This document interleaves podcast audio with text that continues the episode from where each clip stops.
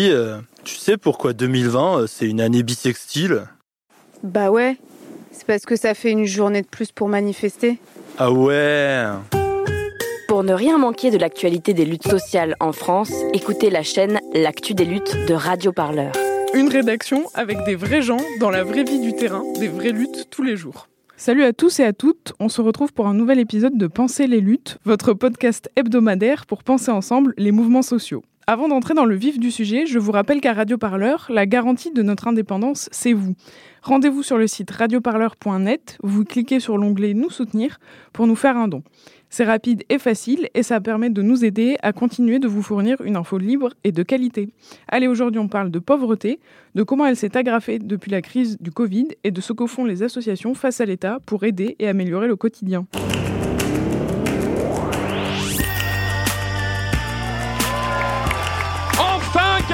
Chose se passe Pensez les luttes. Pensez les luttes, Quelque chose, mais quoi? Votre podcast hebdomadaire sur Radio Parleur. Il faut arrêter de parler en notre nom. Parce qu'on est assez grand pour parler, on est assez grand pour prendre la parole. On en a ras-le-bol d'entendre des phrases de merde. Une émission pour penser ensemble les mouvements sociaux. Peu importe ta couleur, peu importe ton appartenance sexuelle, peu importe qui tu es, peu importe ce que tu manges, ce combat t'appartient.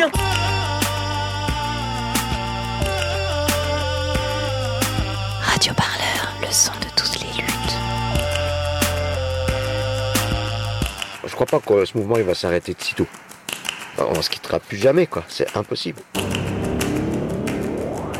Alors que le gouvernement doit annoncer ce samedi 17 octobre son plan pauvreté, la crise du Covid met en lumière une réalité française bien connue, les personnes pauvres et précaires, leurs difficultés de logement, d'accès à la nourriture et à l'emploi. On l'a vu déjà pendant le mouvement des Gilets jaunes, cette précarité n'est pas nouvelle et a été le moteur de nombreuses occupations de ronds-points. Aujourd'hui, on va essayer de dresser le constat de l'augmentation de la pauvreté due à cette crise sanitaire. Et puis surtout, on va se demander si l'État et plus largement la société se mobilisent véritablement contre la pauvreté. Alors, quels combats humains et politiques se mènent sur le terrain contre cette réalité? Se donne-t-on les moyens de lutter contre la pauvreté? Quelles évolutions augure cette crise sanitaire Et comment les acteurs de terrain font face à un afflux toujours plus grand de personnes en difficulté? La pauvreté au temps du Covid et les combats politiques à mener, c'est le thème de votre podcast Pensez les luttes cette semaine. Et comme d'habitude, ça commence avec un petit son. C'est un peu difficile aujourd'hui de donner encore des, des chiffres euh, très précis, mais euh, ce qu'on voit effectivement, c'est des gens qu'on ne connaissait pas, beaucoup qui, qui travaillaient ou qui travaillent encore d'ailleurs, et qui étaient dans une situation de précarité et qui basculent dans la pauvreté. Par exemple, quelqu'un qui avait un CDD, euh, le CDD s'arrête, donc il n'a pas assez cotisé pour avoir le droit à l'assurance chômage. Par contre, il a gagné trop d'argent pour avoir le droit au RSA. Donc il doit attendre trois mois sans aucune ressource. S'il a des petites économies, ça peut aller. S'il n'en a pas, et en général, quand vous êtes en CDD, vous n'en avez pas beaucoup, eh bien, vous basculez dans la pauvreté du jour au lendemain. Les jeunes, bien évidemment, sont aussi très très concernés puisqu'ils enchaînaient les, les petits contrats, déclarés ou pas déclarés. Mais en tout cas, quand tout ça s'arrête, ils n'ont droit à rien puisque le RSA n'est pas ouvert aux jeunes. Voilà. Donc il y a beaucoup de situations, des, des auto-entrepreneurs aussi qui s'en sortent pas, des commerçants, des artisans. On a vu même des intermittents du spectacle qui étaient sur la corde raide et puis qui du coup n'ont plus le droit à rien. Donc ça nous montre quoi? Ça nous montre que notre filet de protection sociale, on parle souvent de ce mot de filet, on en est assez fier parce qu'il est quand même performant en France, mais il a beaucoup de trous. Voilà. Et aujourd'hui, ce qui se passe, c'est ça, c'est que beaucoup de gens passent entre les trous du filet de protection sociale. Et donc, nous, on demande qu'il y ait un plancher, quelque chose de plus solide, qui permette que tous les gens soient en sécurité quand il y a un accident de la vie euh, lié à une privation d'emploi, lié aussi au handicap, à la vieillesse, Alors. que tout le monde ait droit à ce plancher de sécurité? Allez, prenez le programme Radio Parleur. On vient d'entendre Véronique Fayet, présidente du Secours catholique, expliquer sur France Inter comment certaines catégories de population ont basculé dans la pauvreté parce que notre filet social est trop lâche. On va donc parler de l'explosion de cette pauvreté à la suite du confinement et la précarisation de nombreuses personnes pendant cette crise sanitaire du Covid-19. Pour ça, une invitée avec moi aujourd'hui, Hélène Denise, bonjour.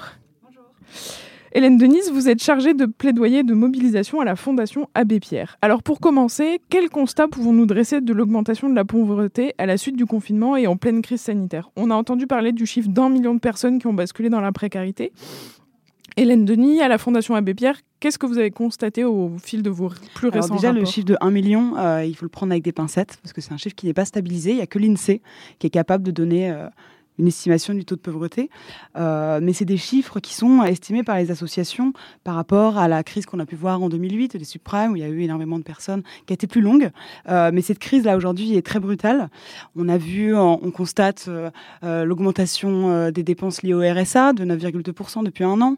On constate, enfin, on a appris, la Banque de France l'a confirmé, 900 000 emplois qui vont être supprimés. On va passer de 9% à 11% de chômage en 2021. Et nous, à la Fondation Abbé Pierre, c'est vrai que pendant la crise, on a eu peur. On a vu des choses qu'on ne voyait pas avant, comme euh, disait Véronique Fayet, euh, des personnes qu'on n'avait pas l'habitude d'accompagner. Et euh, la Fondation Abbé Pierre, pendant le, pendant le confinement, on a, ça a été un budget de 3,7 millions en plus des dépenses habituelles pour répondre aux besoins des personnes. ça a été la distribution de, de kits d'hygiène et même on a été jusqu'à l'aide alimentaire, quelque chose qui n'était pas dans nos, dans nos habitudes euh, auparavant, avec euh, plus d'1,5 million d'euros qu'on a destinés à des chèques services pour que les personnes puissent euh, s'acheter des choses qui n'étaient pas forcément distribuées dans les, dans les banques alimentaires, du lait pour bébé, des produits d'hygiène, etc.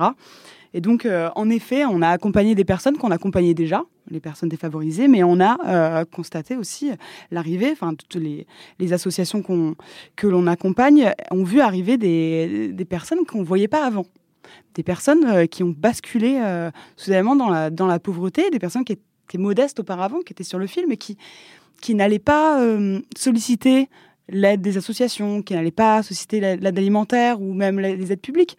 Finalement, c'était des personnes qui se débrouillaient, qui finissaient le mois avec 10, 15 euros, ric-rac limite, mais des personnes pour qui le moindre accro peut faire basculer dans la précarité. Auparavant, ça pouvait être un plombier, ça il fallait payer une petite réparation.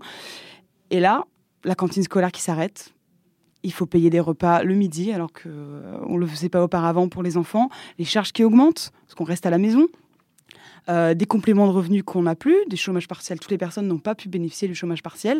Donc voilà, on a vu beaucoup de personnes qui qu'on ne voyait pas avant euh, dans les dans ces files euh, d'attente euh, devant les, banques alimentaires. Quels sont un peu le profil de ces gens qu'on ne voyait pas avant? Moi, j'ai lu par exemple, euh, par exemple un couple de commerciaux qui ne touche plus de prime et qui se retrouve par exemple au SMIC alors que c'était pas du tout ce qu'il avait prévu, donc il a des charges trop élevées. C'est quoi un peu les profils différents de ces gens qui basculent dans la précarité? Ben, c'est beaucoup, c'est des travailleurs précaires déjà, comme vous dites, des personnes qui gagnaient très peu, avec le chômage social qui gagnent encore moins ou qui qui sont soudainement au RSA, des, petits des petits contrats qui s'arrêtent, des CDD qui donnent pas le au chômage, euh, des contrats partiels, euh, des auto-entrepreneurs, des petits commerçants, les artisans, des intermittents du spectacle, évidemment, des personnes sans papier qui travaillaient au noir, dans la restauration ou dans le bâtiment, et puis euh, énormément aussi de familles monoparentales comme je disais, les cantines qui s'arrêtent, etc. Voilà, des, des fins mois qui sont durs à boucler.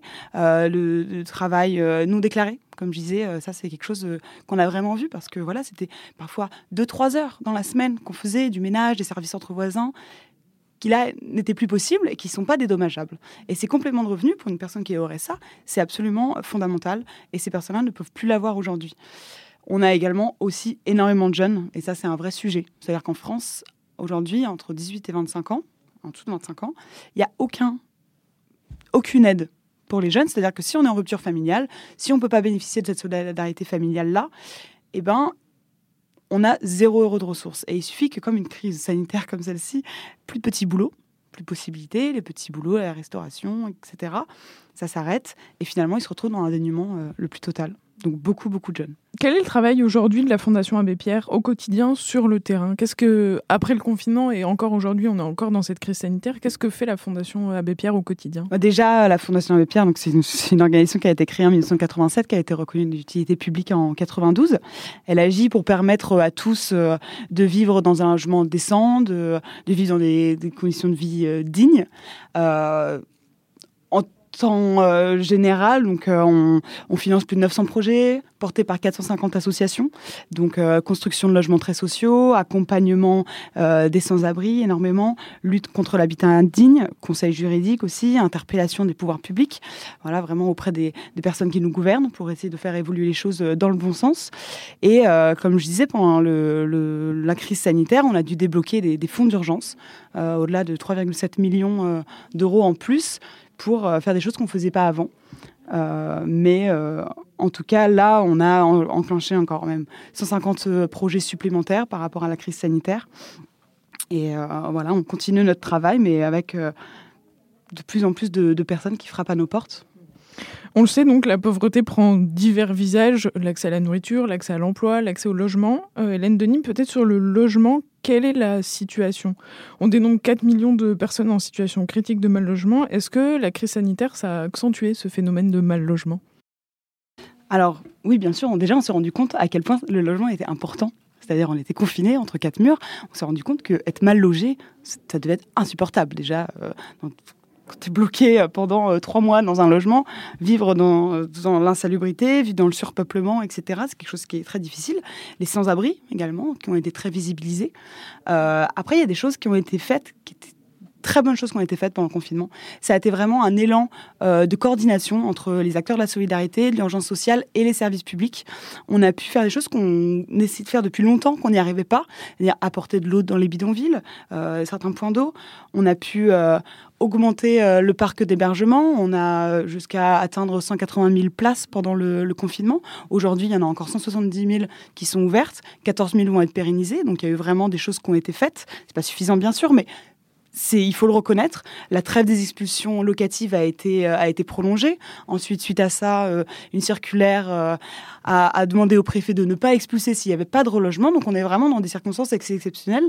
Et dans le secteur de l'hébergement et du logement, c'est quand même, quand même on est assez content, on est assez privilégié. Après, euh, le vrai problème, ça va être euh, les impayés.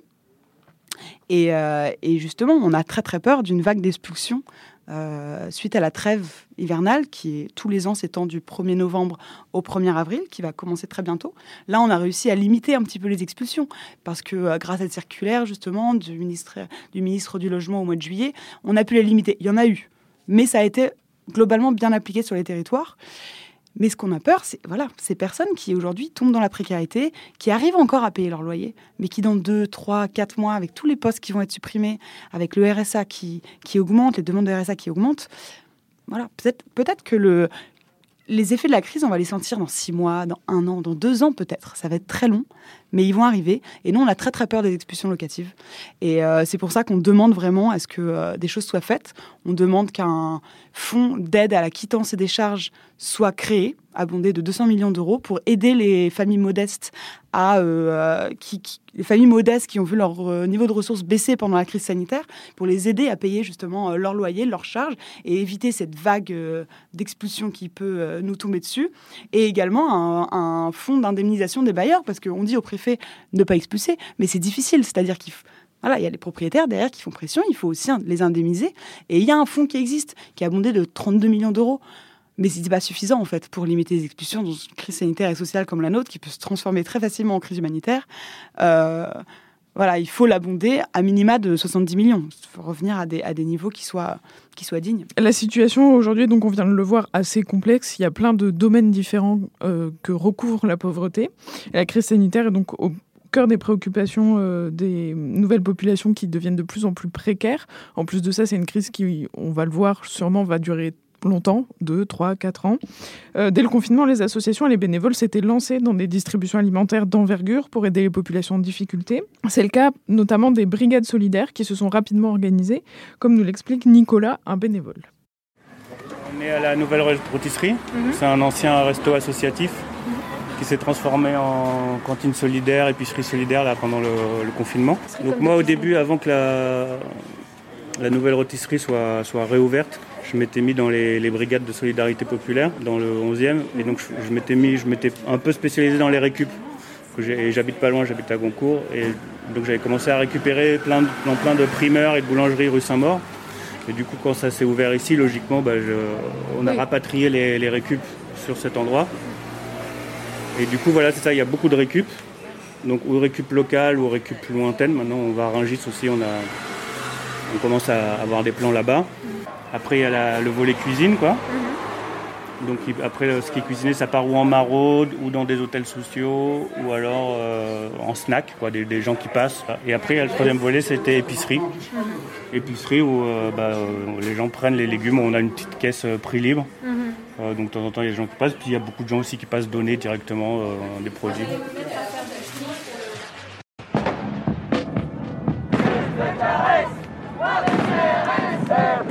Danser les luttes avec Radio Parleur. Et on fait quoi aujourd'hui là? On joue au chat et à la souris avec la police ou on s'organise? Nicolas faisait donc partie des brigades solidaires dans le 19e arrondissement de Paris pendant le confinement. On vient de l'entendre expliquer l'organisation, le rôle alimentaire euh, indispensable de ces brigades. On l'a vu pendant le confinement, les brigades de solidarité se sont mises très vite en action. Comment expliquer que cette solidarité se soit développée si rapidement euh, je pense que euh, cette pauvreté, elle a, été très visible très rapidement. Et puis, euh, les associations, justement, alimentaires, elles fonctionnaient avec, beaucoup de bénévoles, peut-être âgés, qui ne pouvaient plus y aller, qui ne pouvaient plus assurer leur, travail de bénévole. Et on a vu beaucoup de jeunes, en fait, qui, venaient, qui avaient envie d'aider, qui avaient peut-être un peu plus de temps aussi à, ce moment-là. Et oui, je pense qu'il y a eu une prise de conscience par rapport à la, gravité de la situation. Mmh. Quels sont un peu les les nouvelles actions qu'il faut assurer sur le terrain de façon urgente. Euh, l'accès à la nourriture par la distribution de colis alimentaires, donc ça, ça a déjà été fait dans le confinement. Est-ce que c'est quelque chose qu'il faut poursuivre, qu'il faut modifier pour que ça devienne plus pérenne? Euh, L'accès à un logement avant l'hiver qui arrive, avant la trêve hivernale. Euh, quelles sont un peu les actions urgentes à mener actuellement sur le terrain?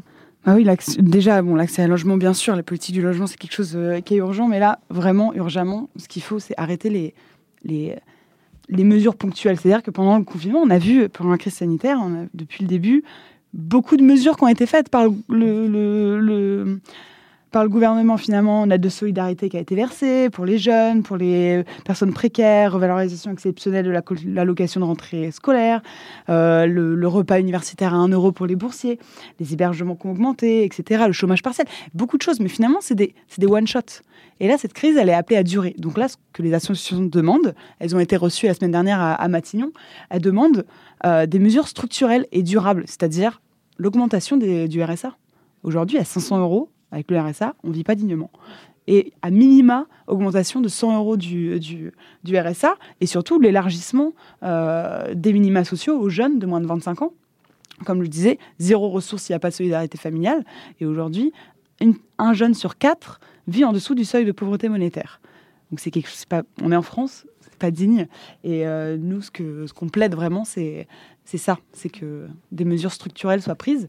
Mais bon, on a entendu encore hier euh, euh, Macron annoncer que que des aides allaient être allaient être données aux, personnes avec le RSA pendant les quatre semaines qui vont venir, les six semaines qui vont venir. Donc c'est bien. Mais en fait, ça enterre vraiment nos demandes, c'est-à-dire qu'il enterre vraiment l'idée d'une revalorisation euh, durable de ces minima sociaux. Et on a déjà eu des échos, on attend bien sûr les, annonces de samedi, mais voilà, ces demandes, elles vont pas être, elles vont pas être honorées. Et finalement, ce qui va se passer, c'est des dispositifs d'insertion vers l'emploi. Alors c'est bien, mais c'est pas suffisant parce qu'aujourd'hui, les gens, ils ont besoin de survie. C'est une question de survie en fait. Les gens, ils ont besoin de se vêtir, de se nourrir, et, les insérer, enfin voilà, euh, des dispositifs d'insertion vers l'emploi, ça va pas suffire. Il y a beaucoup de gens qui vont pas pouvoir en bénéficier. Les problèmes de parcours, les problèmes de formation, de santé. Voilà, tout le monde ne peut pas, ne peut pas en profiter.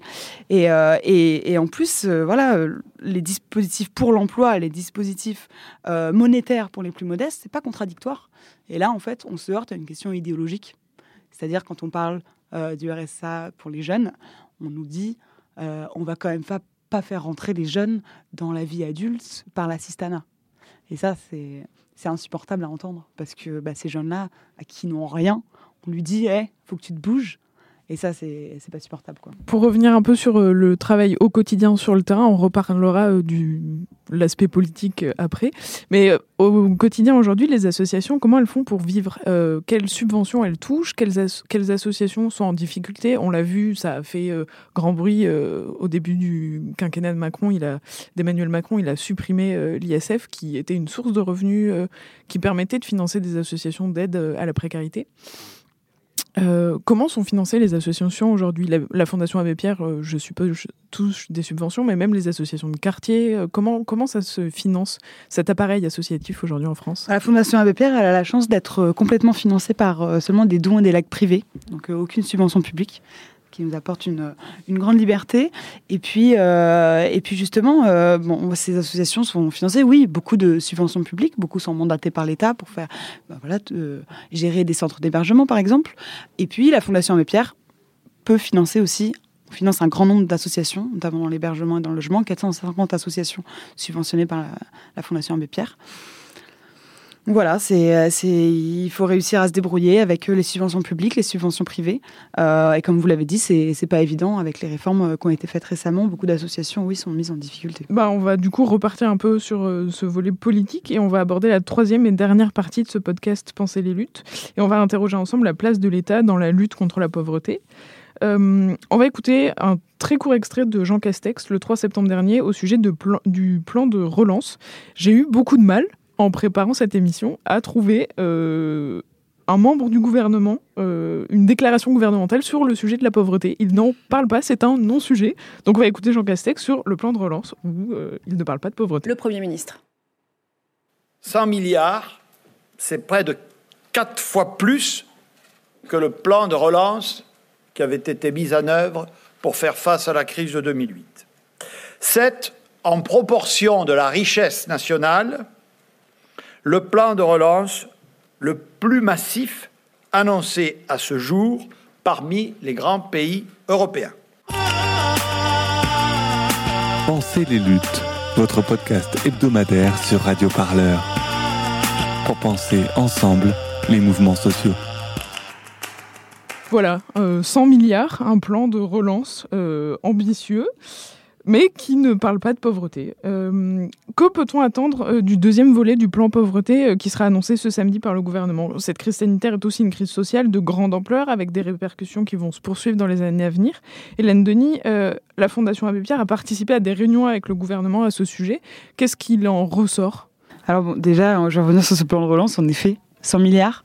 Finalement, c'est même pas 1% qui est destiné aux pauvres, c'est 0,8% qui a été dédié euh, à des mesures à destination des plus précaires.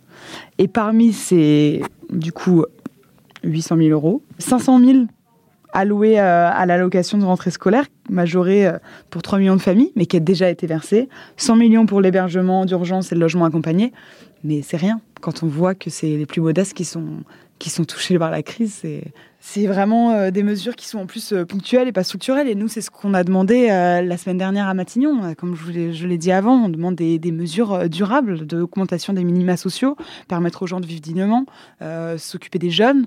nous, on plaidé pendant la stratégie pauvreté qui a été lancée pendant il y a quelques années par, le quinquennat et qui a un petit peu été enterré, le revenu universel d'activité, par exemple, un, revenu qui, permettrait de, merger en fait euh, les minima sociaux pour euh, lutter contre le non-recours et permettre notamment aux jeunes de pouvoir en bénéficier. Euh, voilà, des mesures structurelles comme ça. Et finalement, on voit bien avec les, petits retours qu'on a que ça va pas se passer et on se heurte à, des, questions idéologiques, comme le disait, par rapport à, à l'assistanat pour les jeunes et à vouloir passer par l'insertion professionnelle plus que par l'aide monétaire. Sauf qu'aujourd'hui, dans la situation où on est, où il y a 9,3 millions de pauvres en France, avant la crise, 3 millions d'enfants, euh, on peut plus entendre ce genre de, discours et on a vraiment l'impression qu'il y a euh, une, vraiment une méconnaissance de la pauvreté et qui sont vraiment à côté de la plaque rapport, euh, à, tout ça.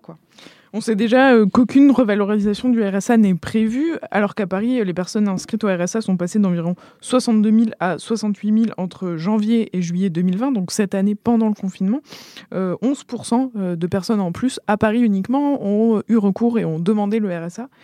Pourquoi le gouvernement ne souhaite pas augmenter ce revenu de solidarité? Bon, déjà, euh, je ne sais pas pourquoi. Enfin, nous, pour nous, c'est incompréhensible. Euh, ce qu'on voit, c'est que depuis le début du quinquennat, il y a eu des, choix socio-économiques et politiques euh, qui ont été faits. C'est-à-dire qu'il il y a eu la suppression de l'ISF, il y a eu la suppression de la taxe d'habitation pour les plus riches, et à côté de ça, il y a eu des coupes dans les APL, ce qui permet aux personnes de se loger, qui permet aussi aux, bailleurs sociaux de, construire, euh, de, financer euh, plus de logements. Et euh, c'est un choix. Aujourd'hui, c'est un choix. La, pauvreté est vraiment le grand oublié du quinquennat. Et pour nous, il y a, pas, d'explication. On a un peu l'impression, à, vous entendre, que l'État ne lutte pas tant contre les causes de la pauvreté, mais donc l'emploi, le logement, mais elle cherche plutôt à corriger euh, très ponctuellement des symptômes de la pauvreté euh, en attribuant des aides très ponctuelles et très, euh, très courtes en durée. Ça, c'est un choix politique, c'est un, choix euh, structurel de ne pas vouloir financer sur le long terme ce qui les causes de la pauvreté, en fait. Oui, il y a eu Emmanuel Macron voilà, parlait de, du ruissellement, c'est-à-dire aider les, plus riches à investir pour, pour créer de l'emploi, etc. Et, finalement que ça atteigne les plus pauvres par, voilà, phénomène de ruissellement. On voit bien aujourd'hui que ça marche pas. C'est-à-dire qu'avec toutes les, mesures qui ont été faites, euh, ça enrichit les 1% les plus riches sans toucher les plus pauvres. La pauvreté ne cesse d'augmenter. Donc aujourd'hui, c'est incompréhensible qu'il n'aura pas cette stratégie pour aider les plus pauvres. C'est-à-dire que les plus pauvres, si on leur donne plus de pouvoir d'achat, ils vont le consommer ils vont pas le mettre de côté, ils peuvent pas dans tous les cas. Voilà, les, les, plus riches s'enrichissent, voilà, même pendant la crise sanitaire, les plus riches se sont enrichis, les plus pauvres se sont endettés. Il faut aujourd'hui aider monétairement les plus pauvres à consommer plus et ça, se, ça aura une répercussion finalement sur, sur l'économie euh, française. Donc c'est vraiment une question euh, d'idéologie. Euh. Le gouvernement martèle aussi que la solution contre la pauvreté reste l'emploi. or, en période de crise sanitaire, force est de constater que les créations d'emplois restent très faibles. Comment concilier cette volonté d'emploi qui effectivement peut être une solution structurelle à long terme pour se réinsérer et euh, gagner un salaire tout simplement et sortir de la pauvreté et euh, le refus donc de d'aide beaucoup plus ponctuelle Comment pourquoi euh, le gouvernement ne s'attache qu'à cette bah, on ne sait pas. C'est vrai que c'est incompréhensible parce que c'est pas des mesures qui sont contradictoires. Et aujourd'hui, quand on n'a rien, quand on n'a que le RSA ou qu'on n'a aucune ressource, quand on a moins de 25 ans, et eh ben trouver un travail c'est très dur. C'est-à-dire, euh, je ne sais pas si vous avez déjà, bien sûr, à Paris, essayé de trouver un logement. Ça prend tout ton temps, toute ton émotion. Très, très difficile.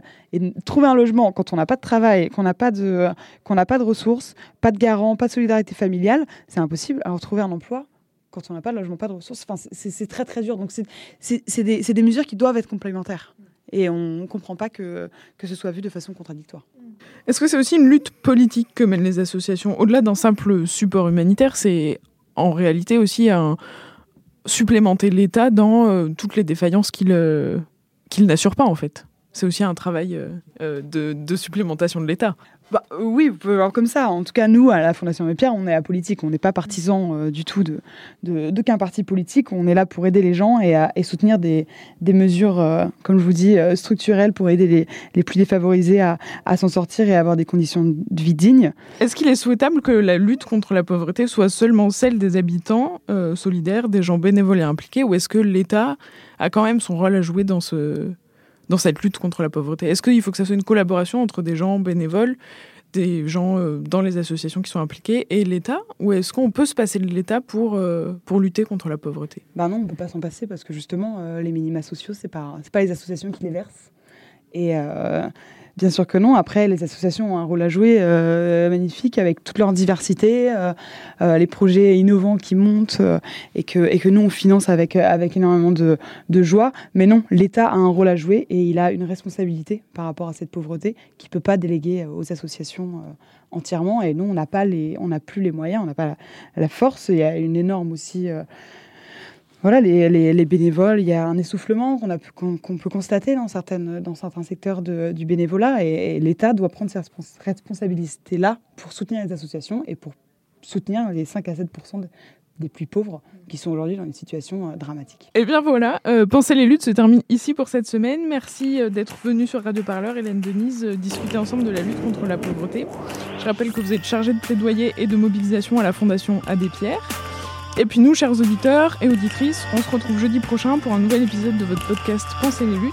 En attendant, dites-nous sur notre répondeur ce que vous avez pensé de cette émission en nous laissant un message au 07 49 07 77 09. Très très bonne semaine à l'écoute du son de toutes les luttes. Salut